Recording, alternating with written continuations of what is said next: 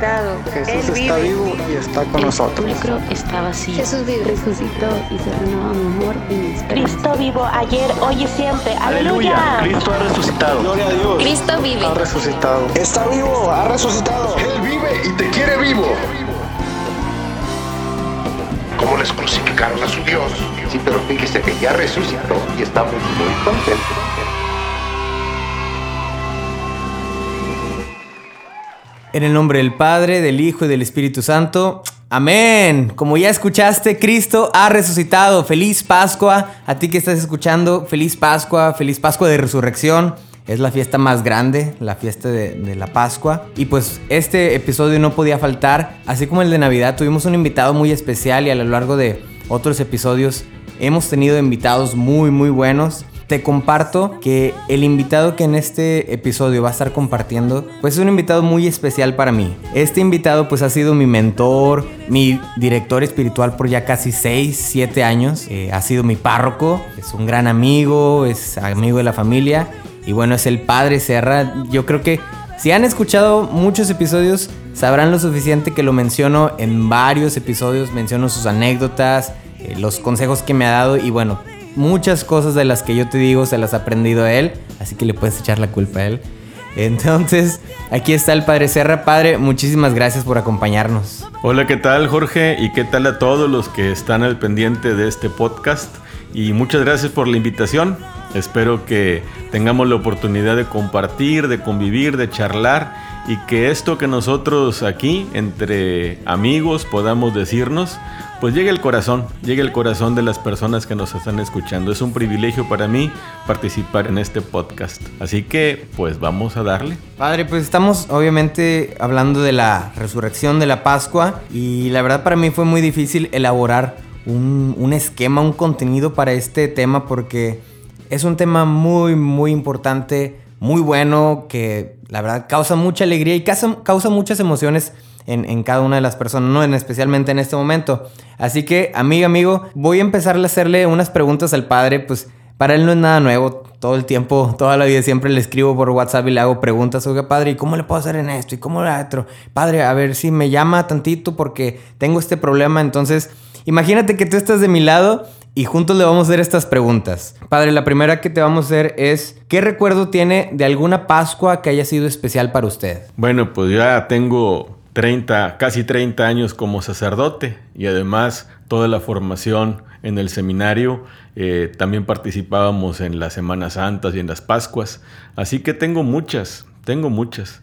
Justamente el jueves santo recordaba, por ejemplo, cuando fui a la sierra de Oaxaca con los mixtecos. Fue una experiencia sumamente fuerte, impactante por sus costumbres, muy distintas a las nuestras, muy arraigadas en costumbres ancestrales de siglos, y para mí fue un privilegio lavar los pies de los indígenas.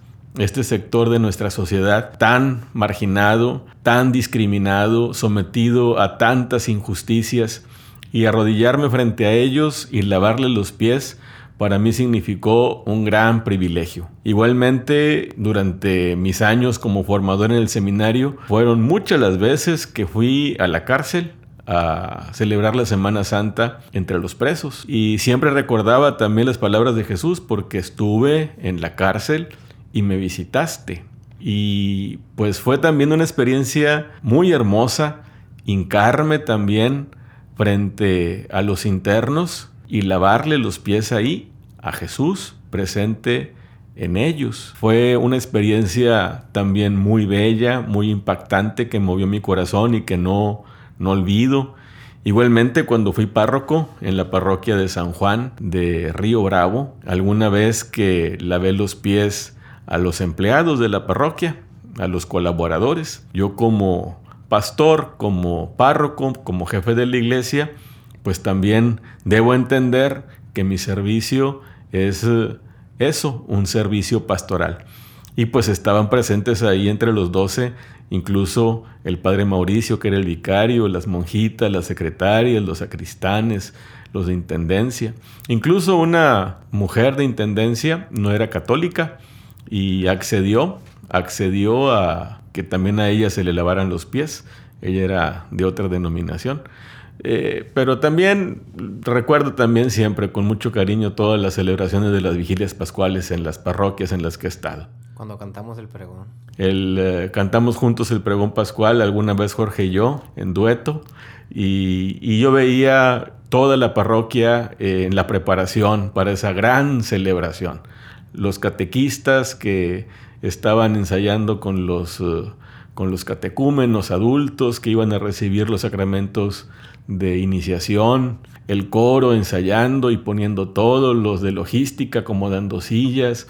Era una maravilla. Eh, lo, siempre lo he visto como una de las experiencias fundamentales de mi sacerdocio, la celebración de la Semana Santa. Y bueno, por ejemplo, nosotros los, los jóvenes pues tenemos recuerdos de la Semana Santa, como usted dice, ¿no? De andar preparando de que el Via Crucis, que las misiones, que el coro y todo esto. Y yo sé que, por ejemplo, para los sacerdotes, un día que ustedes anhelan mucho es el lunes de Pascua, que hace cuenta, hasta hay memes, ¿no? De el lunes de Pascua y ya está como que descansando el padre, ¿no? ¿Cómo vive generalmente un sacerdote lo que es la Semana Santa? O sea, porque los vemos pues sí, los vemos en la celebración y, pues todo padrísimo, ¿no? Pero hay muchas cosas que organizar y cómo pueden lidiar a lo mejor ustedes para combinar ese aspecto de organizar y aparte pues vivir meramente en su propia a lo mejor eh, espiritualidad, en su propia oración lo que es la semana, la semana Santa, la Semana Mayor. Eh, yo lo, lo, veo así, eh, yo como párroco tengo que estar al pendiente de todo,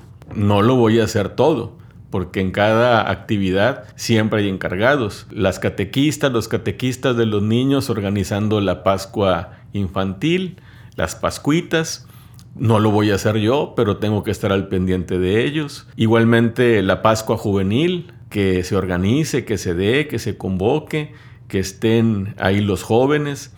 Igualmente, ya los últimos toques en la catequesis para los que se van a, bautizar, a confirmar. Estar al pendiente de que los muchachos estén también ensayando bien el Via Crucis, de que se estén preparando todas las celebraciones y de presidirlas. Yo creo que a mí, como sacerdote, lo que marca la diferencia en la Semana Santa y lo que me sirve a mí profundamente de manera espiritual en mi identidad es la presidencia estar revestido frente al pueblo y celebrando las distintas, los distintos momentos de la Semana Santa. Eso para mí, repito, me llena. Mm, yo creo personalmente que no hay experiencia más gozosa que presidir eh, la, la, Semana Santa, con todos sus ritos, con todos sus signos, con todos los símbolos que tiene. Entonces, eso, eso para mí es la manera de vivirlo de una manera intensa. Estar al pendiente, sí, de la logística, de que se hagan las cosas, al mismo tiempo vivir las celebraciones como presidente y eso tiene repercusiones, sí, claro, en mi vida, en, mi vida espiritual, en mi vida personal, fuertes, intensas. Y es de mucho trabajo, de mucho trabajo, pero al mismo tiempo, cuando ya la cosa está encarrilada, eh, yo he notado que, y cuando doy confianza a los coordinadores, a los que están al frente, ellos hacen su trabajo y yo lo único que casi hago es estar al pendiente desde lejecitos, porque lo hacen siempre muy, muy bien.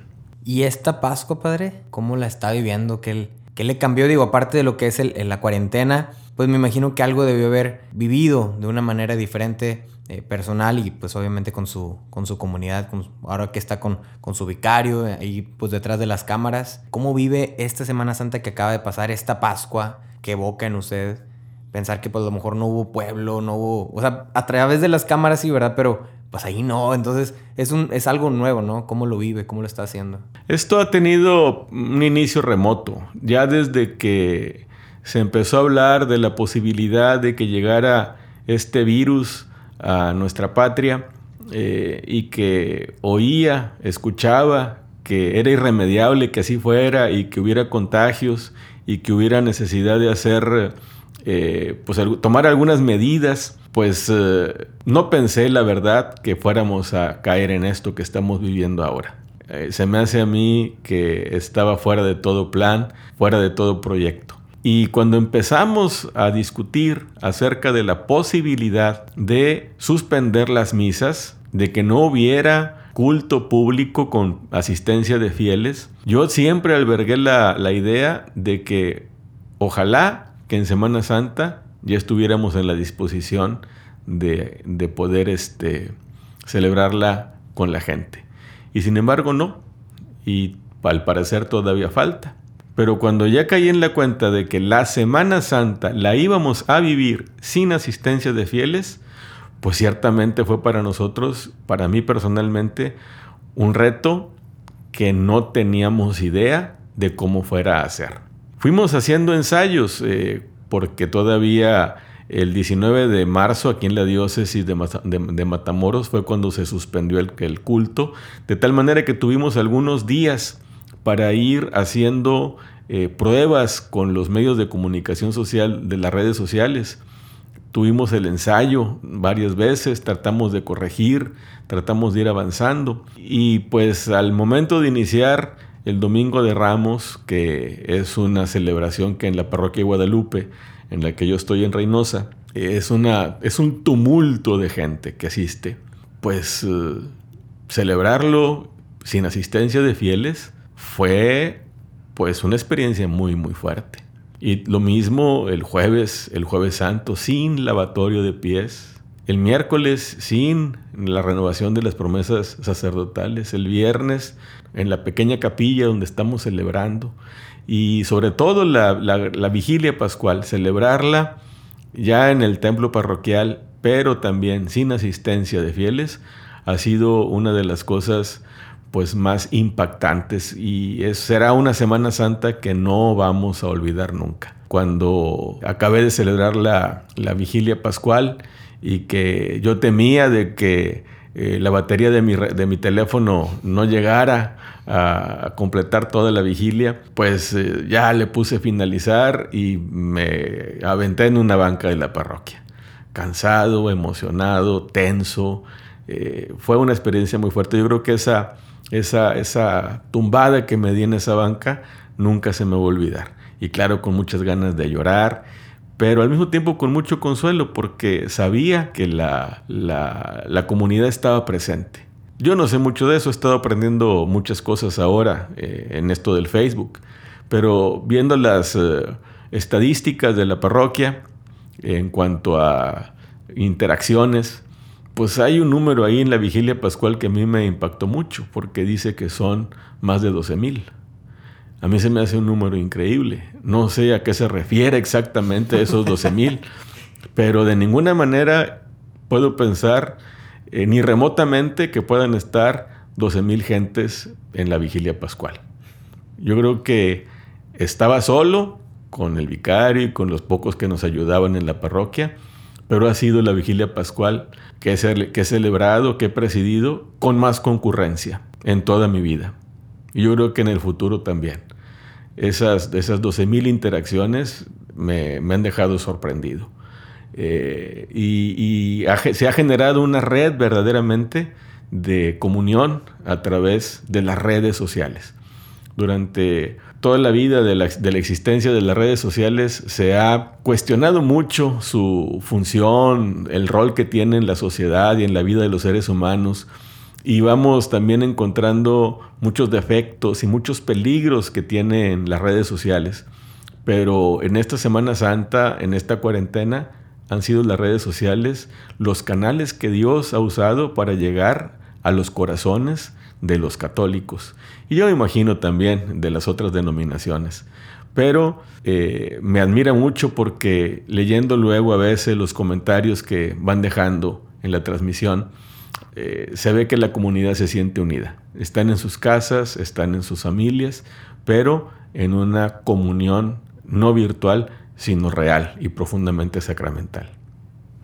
Oiga, padre, y bueno, pasando en otro tema, ya meramente este, pues de lo que es después de la resurrección, dicen que María Magdalena es la apóstol de los apóstoles.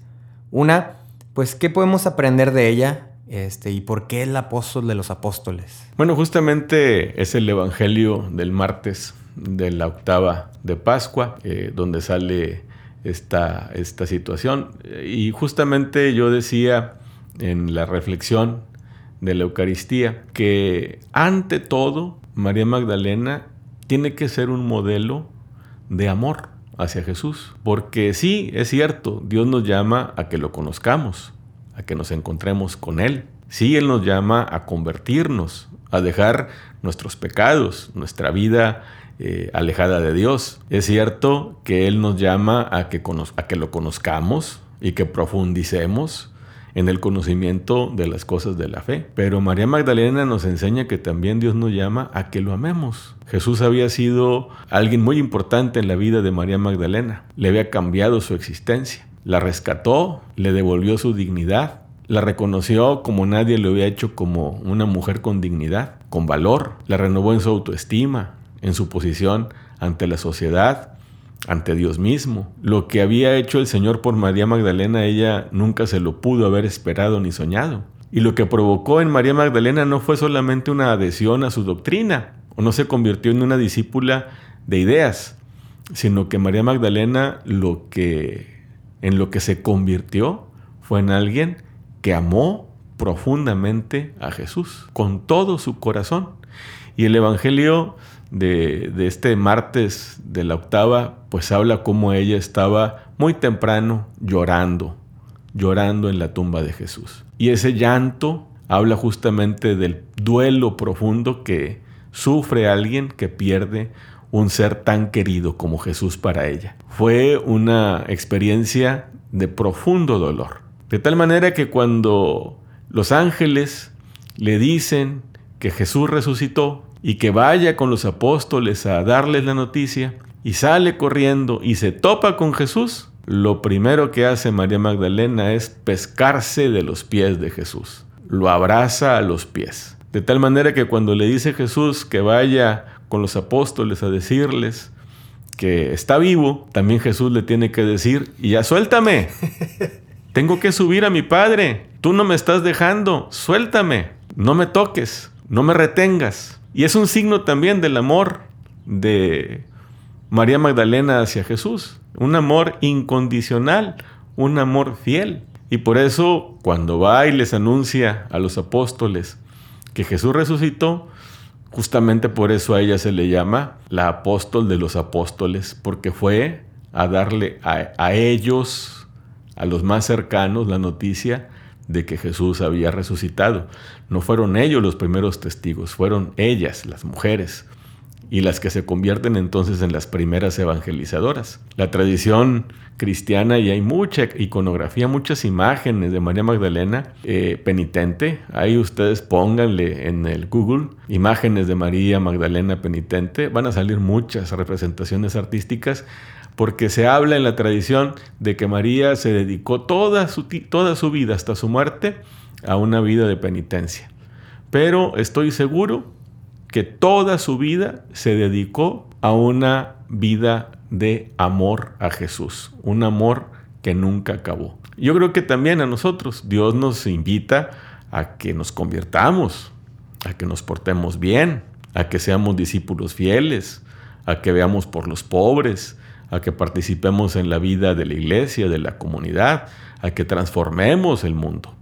Pero sobre todo, Él nos llama a que lo amemos. Y es un amor que además es más que retribuido, porque el poquito amor que le podemos tributar a Jesús, Él nos, nos lo regresa con un amor infinito y sin límites, sin condiciones. Entonces, yo pienso que María Magdalena entonces por eso es modelo de Jesús resucitado de la relación que podemos tener nosotros con Jesús resucitado. Y otro, otro personaje que también sale, de hecho yo creo que antes, eh, o en ese momento no me acuerdo, es Juan. Y yo, escuchaba la homilía que usted decía, que dice que él vio y creyó, se quedó en la puerta, ¿no? Y ya después cuando entró dice que con solo ver, pues, pues creyó. Aún decía usted que sin, sin haber visto meramente Jesús, ¿por qué cree que a Juan le haya sido suficiente el solamente ver y creer, eh, contrario por ejemplo a otros que se les presentó Jesús y, creyeron, ¿no? O como Tomás, pero Juan, dice usted, vio y creyó. Sí, de hecho yo pienso que el Evangelio más bien tendría que haber dicho, digo, sin pretender corregir el Evangelio, pero bien pudiera haber dicho, no vio y creyó. Porque como tú dices, a diferencia de Tomás, él exigía ver para creer. Y quería él no solamente ver, sino también tocar, tener una experiencia, decimos, empírica. algo comprobable para creer. En cambio, el discípulo amado cuando entra a la tumba vacía de Jesús, es lo que ve, es una tumba vacía y ve unos trapos acomodados ahí como lo describe el Evangelio, una cosa doblada y otra en el suelo. Eso fue lo que vio, o sea, en realidad, ¿qué vio? No vio. Y sin embargo, creyó. Y eso yo creo que también es un modelo que podemos nosotros tener, porque nosotros ¿qué vemos? Vemos una situación en este momento que nos está sobrepasando. Vemos una situación que está provocando a través de este virus un gran dolor, un gran sufrimiento, a contagiados y a no contagiados. Y el hecho de estar encerrados o de estar en situaciones económicas eh, difíciles, el, tener el miedo de ser contagiados, incluso de llegarnos a enfermar y morir, eh, ver eh, toda la cuestión de la pandemia, cómo ha tenido esos desastres tremendos en el mundo. Nosotros eh, aquí en México estamos a punto de empezar estas etapas que no sabemos cómo puedan irse desarrollando y eso nos da incertidumbre, miedo. ¿Qué estamos viendo? No estamos viendo algo que nos invite a la fe, al contrario, es algo que quizá para alguien pueda desanimarlo a la fe. Juan, cuando entró, pudo haber pensado como las mujeres, se han robado a Jesús. Esa era la, la respuesta más eh, lógica, más sensata, más racional. En cambio, Juan cuando llega ve poca cosa, casi nada. ¿Qué habrá pasado en el corazón de Juan? se acordó de las escrituras. Se acordó de todo lo que Jesús había hecho, de todo lo que Jesús había dicho, de las promesas que él había formulado y lo toda su experiencia de vida, todos los sentimientos que Juan también eh, le, le, ofrecía a Jesús, era el discípulo amado, hizo una conexión y como decimos los viejitos, le cayó el 20, cayó en la cuenta y dijo, con razón. Y qué importante es que nosotros también, a pesar de que tengamos a veces pocos elementos para una fe como la de Juan, podemos también nosotros, a través de nuestra experiencia, de nuestra memoria, de lo que conocemos de Jesús, de lo que ha sido para nosotros, de cómo Dios nos ha ido salvando a través de la historia, que también a nosotros nos caiga el 20 y aunque veamos pocas cosas, caigamos también en la cuenta como Juan que aunque no veamos, podemos creer. Padre, aquí aprovecho para contar algo. Esta frase que usted dijo de él vio y creyó, a mí me resonó mucho porque me recuerda al Salmo 23, precisamente este versículo que todos conocemos que dice, aunque pase por valle tenebroso, ningún mal temeré, porque tú vas conmigo, tu vara y tu callado, ellos me sosiegan. Y yo no sé si ustedes se acuerdan o han visto a los borregos o las ovejas, pero normalmente están mirando hacia el suelo, ¿no? Entonces, quizás no siempre ven al pastor, pero sí ven lo que es la vara y el callado. Por eso dice allí, ¿no? Tú vas conmigo, tu vara y tu callado, aún en la noche por valle tenebroso, mientras pueda ver tu vara y tu callado, pues eso me sosiega, ¿no? Me recordaba mucho a esto de, Juan, ¿no? Pues a lo mejor no estoy viendo eh, a Jesús meramente, a lo mejor en este valle tenebroso de que Chihuahua pues murió, pero veo la tumba vacía, veo eh, las, las, prendas, veo todo esto y eso me, me, me, da paz, me da sosiego. Y justamente a mí me pasó este domingo que me tocó acompañar una procesión con el Santísimo. Íbamos por varias calles de aquí de Río Bravo. Yo iba cantando únicamente con, con Rubén, mi amigo que iba tocando el piano, y Axel iba en el sonido. Y yo iba de espaldas al Santísimo, de tal manera que yo no veía meramente al Santísimo, pues yo iba de espaldas en la caja de una camioneta, pero lo que yo sí veía era, pues el Santísimo iba primero, ¿no? Y luego iba otro carro y luego iba la camioneta del sonido, donde yo iba. Y lo que yo alcanzaba a ver, haz de cuenta que como las películas, este, pues cuando vienen, eh, hay alguna lucha, ¿no? Y que nada más van, saltando cuerpos así de toda la gente, ¿no? Cosas que están pasando y dices, pues, ¿quién está haciendo todo este asunto? ¿Quién está, no sé, peleando tanto? ¿Quién está así, causando todas estas cosas? Pues, haz de cuenta que eso es lo que me tocaba ver a mí. Solamente veía gente o muy, muy, muy alegre o gente llorando, pero no de tristeza, sino con un consuelo así de que el Señor las estaba sanando, las estaba tocando. Veía gente con sus campanitas y llegó a pasar por mi mente pues, pues, ¿qué está pasando en la otra camioneta? Eh, ¿Quién va? ¿quién va ahí? Eh, hubo un momento en el que fueron tres horas de procesión. Hubo un momento en el que ya dije, ¿sabes qué? Me voy a voltear. Como después de dos horas me levanté, me volteé y me puse a ver de frente al, Santísimo y me puse a dirigir una, una, oración y a cantar y seguir cantando. Y fue una experiencia que no, no voy a olvidar jamás. Eh, es algo que tocó bastante mi corazón porque veía cómo el Señor salía al encuentro de cada persona y cómo los iba sanando desde una camioneta, desde el quemacocos de una camioneta, ahí iba tocando a las personas y la gente veía y creía, ¿no? En este caso pues sí lo veían a él, ¿no? Y yo comparaba, ese día hacía muchísimo calor, estaba el solazo fuertísimo y yo lo comparaba que eh, ardía mi corazón, no por el calor, sino por lo que Jesús estaba suscitando en todas, todas las personas, tanto los que estábamos en las camionetas, los que estaban afuera, los que veían las transmisiones. El Señor estaba dándole a todo mundo, tuvo un chorro de chamba en ese momento, ¿no? Y, me acordaba mucho, Padre, de esta lectura de los discípulos de Maús, ¿no? Que van caminando con Jesús, sale él a su encuentro, platican, conviven, y ya después cuando lo reconocen dice, ah, pues sí es cierto, ¿no? No ardía mi corazón cuando él me estaba hablando, no ardía mi corazón cuando nos estaba explicando las escrituras. Padre, ¿alguna vez usted ha sentido que su corazón ha ardido así tanto, tanto como, como el corazón de los, de los discípulos de Cleofás, de esos de, de Maús? Yo creo que eh, es una experiencia que todos los cristianos debemos de tener. Creo que si no la tuviéramos, no seríamos cristianos. Porque a lo que nos llama el Señor, repito, como decía en el caso de la Magdalena, no es solamente, claro, nos llama a eso. No nos llama solamente a conversión. No nos llama solamente a que vayamos profundizando su enseñanza a través de la doctrina, el conocimiento. Nos llama sobre todo al amor. Y una manera como se expresa esto, y creo que pues es la mejor manera, es esa.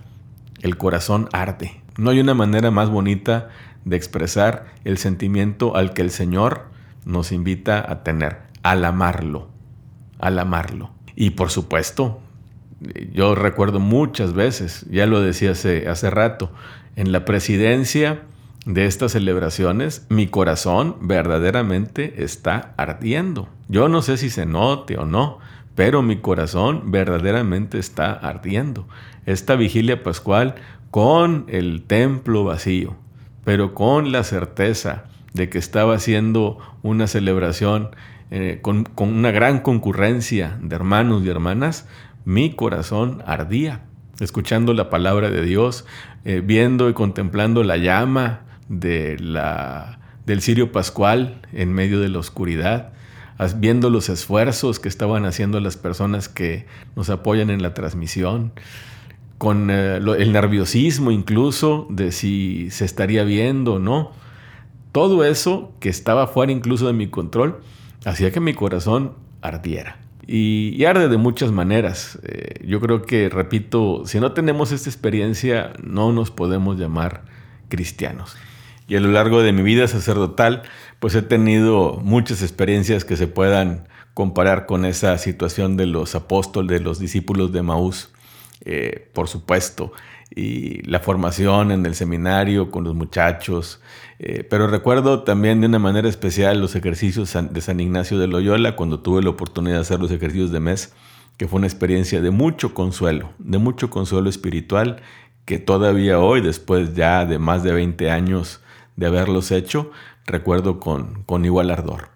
Ya ven lo que les he dicho siempre, los ejercicios ignacianos, los ejercicios espirituales, vívanlos, si no los han vivido, búsquenlos eh, hay muchos, bueno, no hay tantos lugares, a lo mejor hay como unos 6, 7 en todo México, pero créame, vale mucho la pena. Este, yo puedo decir que esa fue una experiencia también muy, muy fuerte y ya se los he compartido en varios episodios donde también mi corazón ardió, ardió, ardió, quién sabe, hasta se quemó.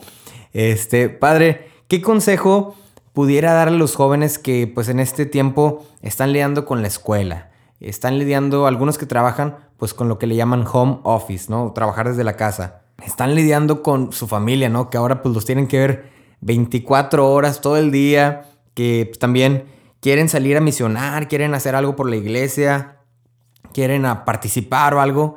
Y pues cómo combinar todos estos aspectos de, la vida en cuarentena, ¿no? Desde la casa. Es, una, es un reto para todos los, eh, para todos nosotros. Eh, no es una situación en la que estemos acostumbrados y representa muchos retos y esos retos nos pueden conducir a situaciones lamentables. Lo que yo sugiero, a lo que yo invito, es a una vida de equilibrio. Esta cuarentena corre el peligro de llevarnos a una vida desequilibrada, que de repente nos encontremos a medianoche empezando a ver una serie y que nos aventemos episodio tras episodio tras episodio y que cuando acordemos ya son las 6 de la mañana, las 7 de la mañana y que a esa hora nos vamos a dormir. Y que el otro día, por supuesto, nos levantemos a las 2 de la tarde y que no nos quitemos la pijama, que andemos desarreglados, que andemos fachosos y, viendo solamente los dispositivos. Eso sería realmente un desequilibrio. No, sé, no nos llevaría a nada bueno porque van a empezar a brotar ataques de ira, ataques de ansiedad y podemos eh, dañar mucho las relaciones familiares. Por eso yo creo que tenemos que tener equilibrio. Y hay que tener un horario para levantarnos y asearnos desde el principio y tender nuestra cama y ayudarle a nuestra mamá a hacer el desayuno y a servir las- los platos y a recoger y a lavar los platos.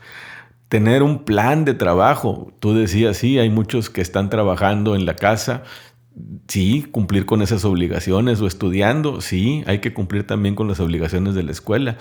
Pero también hay la oportunidad de leer, de escuchar otro tipo de música a la que estamos acostumbrados, de buscar algún tema que me pueda interesar y también el trabajo manual, ayudar eh, en el jardín, eh, pintando la casa, arreglando lo que está descompuesto y teniendo un tiempo de calidad con la familia, porque a veces, aunque vivamos juntos, parecemos islas. Y aquí en esta contingencia podemos tener una relación de mucha calidad. Podemos platicar, podemos expresarnos, podemos eh, compartir. Y, claro, también descansar, por supuesto, divertirnos, claro, utilizar eh, prudentemente eh, las redes sociales, estar en contacto con los amigos a través del WhatsApp, pero siempre con equilibrio. Es lo que, lo que creo que podamos eh, vivir, como podamos vivir esta, esta cuarentena. Yo me declaro culpable de que a veces inicio las series en la noche y me desvelo. Y mi mamá, bueno, no quiero, no quiero balconearla, pero mi mamá, mi papá y mis hermanos estamos bien picados con una serie que se llama El Mentalista. Y a veces nos ponemos, empezamos a las 9 y mi mamá dice, ay no, como cené tarde, no me voy a poder dormir temprano. Y entonces nos aventamos como unos 3, 4 episodios, pero hasta apenas esta semana que acaba de pasar la Pascua dije, ¿sabes qué? Ya, entonces todos los días he puesto la alarma a las ocho y media, mínimo, ¿no? Eh, no tan temprano, pero es una buena hora y digo, ok, me voy a dormir a las 12, 12 y media más tardar para ya dormir las 8 horas y levantarme y pues a ver en qué me ocupo, ¿no? Ayer fui a la, a la parroquia, estuve pues elaborando un poquito de este, de este podcast, estuve en la capilla, cambié el concepto de home office a chapel office, capilla. Entonces ahí puse una mesita. Como no hay nadie, digo, no, no sé si es algo bueno o malo. eh, pues para mi fortuna no había nadie. Entonces puse una mesita, puse mi laptop, me puse a escribir, le canté al Señor, le preguntaba, y Señor, ¿cómo ves esto? ¿Y cómo le hacemos por aquí y por acá? Y bueno, ahí hice mi, mi oficinita en la capilla. Padre, pues unas últimas preguntas que también pues es, es tema de, de la resurrección y que son un poquito más fuertes.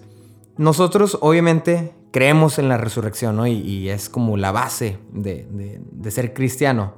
Y queremos definitivamente llegar a la santidad, pues este podcast se llama Tú puedes ser santo, que va de la mano obviamente con la resurrección, pero ¿qué hacer cuando nos invade el miedo a morir? Porque muchas veces, este, pues sí, creemos, ay, sí, Jesús está vivo y ha resucitado, qué padre, qué chido, y queremos ser santos y yo puedo ser santo y voy a la santidad y todo esto, pero a mí, por lo menos en lo personal, me, me llega un miedo a morir a veces, eh, incontrolable, y empiezo a sudar y me lleno de ansiedad. Digo, ¿y qué va a pasar cuando muera? ¿Y, qué voy a hacer allá? Y, y, y haz de cuenta que me, me nublo Este, y creo no ser el único, probablemente muchas otras personas les ha de pasar, ¿no? Este, que llegan muchas dudas, ¿no? Y reconozco ya después que a lo mejor es el enemigo que se anda metiendo por ahí, pero ¿qué hacer cuando este miedo a morir pues nos, nos, invade o incluso nos hace cambiar este, formas de pensar? Nosotros somos seres vivos y somos también animales. Y como seres vivos tendemos a la conservación de la vida. Es, una, es un instinto que todos los seres vivos tenemos. Es una fuerza que nos lleva a conservar la vida y a evitar las situaciones que puedan poner en peligro la vida. El miedo es una respuesta natural ante el peligro. Y el miedo tiene una función muy positiva. Cuando nosotros tenemos miedo, entonces nos alejamos de aquello que puede dañarnos. Cuando nosotros tenemos miedo, nos alejamos de aquello que puede poner en peligro nuestra vida. Si no tuviéramos miedo, entonces estaríamos siempre a merced de los peligros. Tiene una función. El miedo es algo que Dios puso en nuestros corazones. Es una reacción psicológica humana y todos los seres humanos hemos experimentado miedo. Y como tú dices, sobre todo miedo a morir. Y Jesús mismo lo experimentó. Estando en el huerto de los olivos, él dijo, ahora que tengo miedo, voy a decir, Padre, aleja de mí este cáliz. Jesús expresó su miedo, y no un miedo cualquiera, sino un, miedo que le causaba terror, un miedo que le produjo incluso una reacción física eh, increíble, sudar sangre. Estaba aterrorizado Jesús ante la muerte.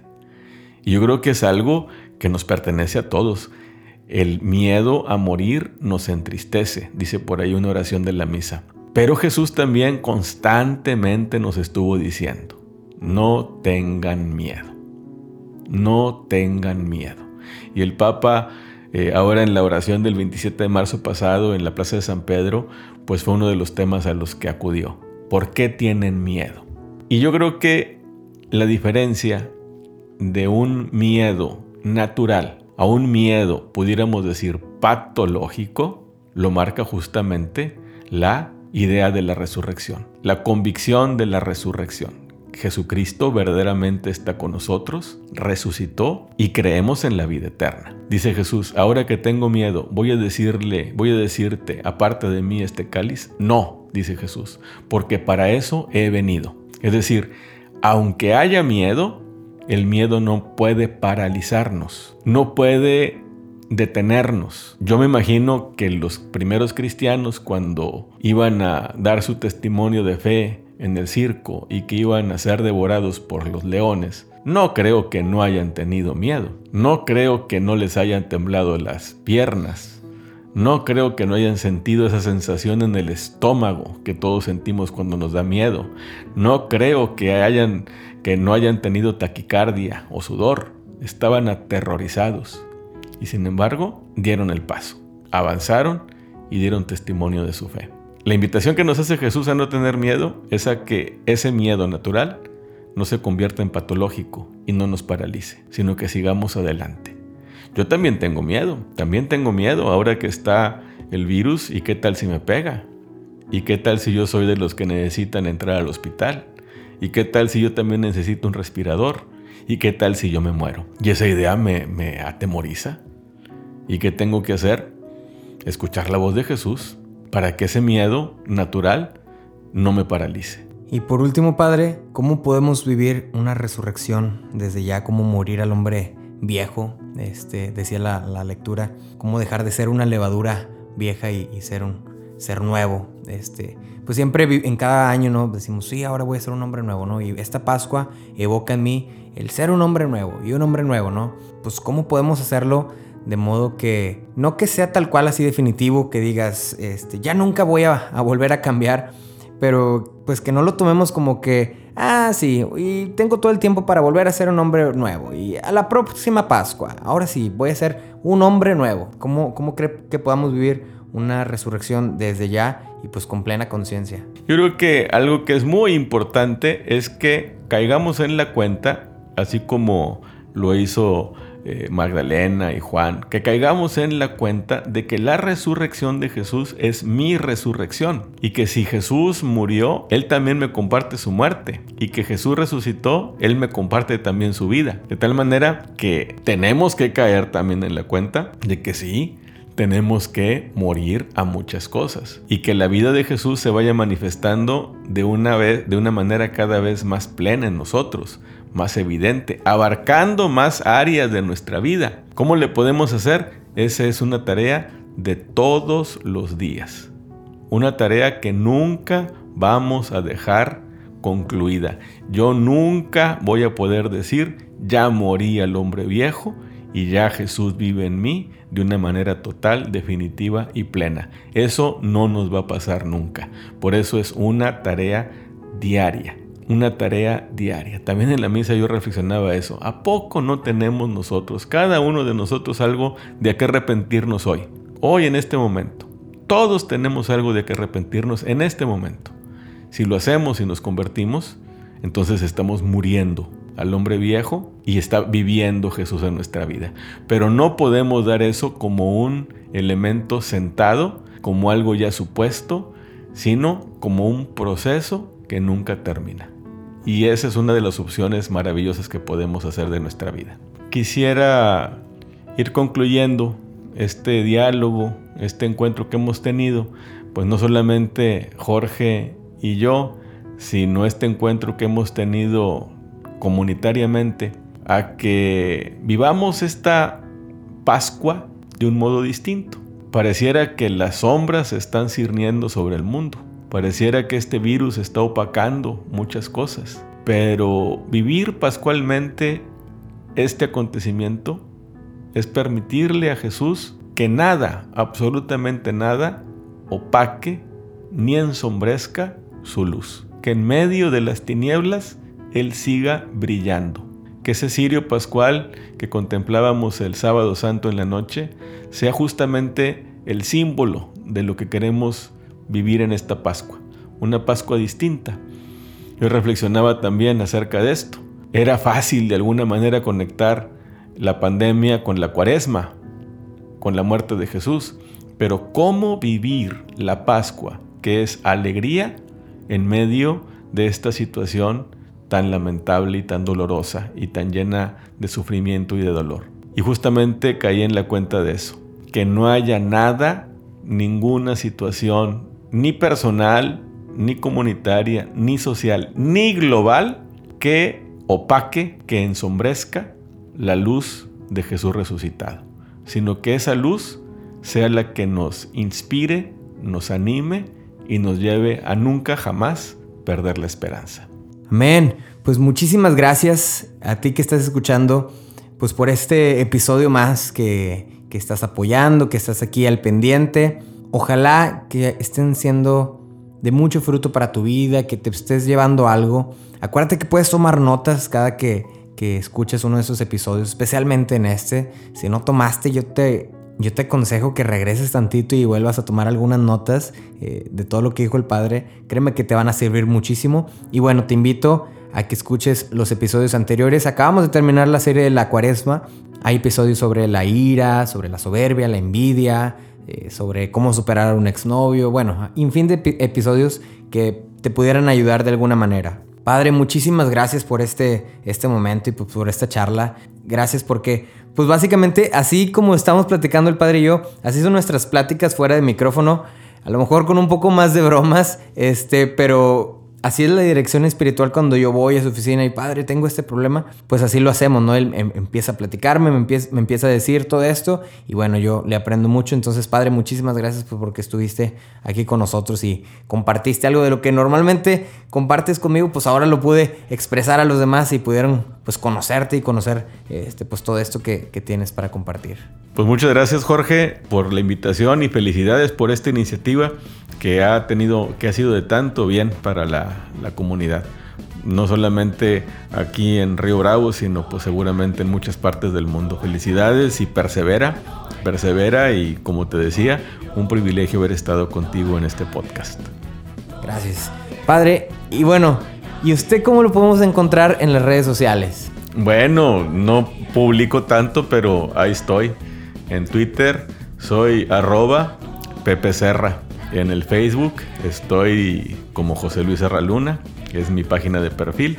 Y la fanpage es Presbítero, Pubro, José Luis Serra Luna. Ahí estoy en Instagram, eh, también como Pepe Serra. Ahí me pueden encontrar, es Serra con C de casa. A ver cuántos followers nuevos tengo a través de este podcast. Ey, síganlo de verdad. Yo como quiera aquí en el título pues están viendo que dice eh, el tema y dice con arroba Pepe Serra, pues esa es la cuenta de él para que vayan directamente, lo sigan.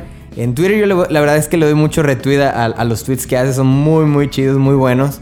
Este, y en Instagram pone unas fotillos muy chidas, este, con unos pies de fotos así como que muy poéticos y muy, muy densos, entonces están muy buenos, ahí para que lo vayan siguiendo. Pues sale, vale, nos escuchamos en el próximo episodio. No estoy seguro cuántos episodios más vengan, probablemente me iba a tomar un descanso después del de Pascua, así como lo hice en Navidad, pero pues debido a esta situación y, y que pues yo creo que hay más necesidad de, de hacer estos episodios, de que ustedes tengan algún recurso para escuchar, así como lo decía el padre, ¿no? Eh, en lugar de es- escuchar nueva música, hacer ciertas actividades, pues este también puede ser un recurso, ¿no? Escuchar estos episodios. Si este es el primero que escuchas, pues como te decía, escucho los anteriores. Yo creo que voy a hacer unos cuantos más y ya después me voy a tomar un pequeño descanso igual de unas dos, tres semanas y luego volveremos a, a retomar. Así que te pido otra vez de mucho favor que los compartas, etiquétame en Instagram, en Twitter, en Facebook, mándalos por WhatsApp. Si no sabes cómo, escríbeme y yo te ayudo. Aquí arribita en- está mi foto, ahí está mi, mi nombre y mi cuenta, Jorge arroba Jorge Eicta, así me puedes encontrar. Y yo con muchísimo gusto te puedo auxiliar para decirte cómo puedes mandarlo a más de 100 personas juntas en WhatsApp, eh, infinidad de cosas que puedes hacer. Si tienes la intención de promover este podcast, ya hay un grupo de misioneros.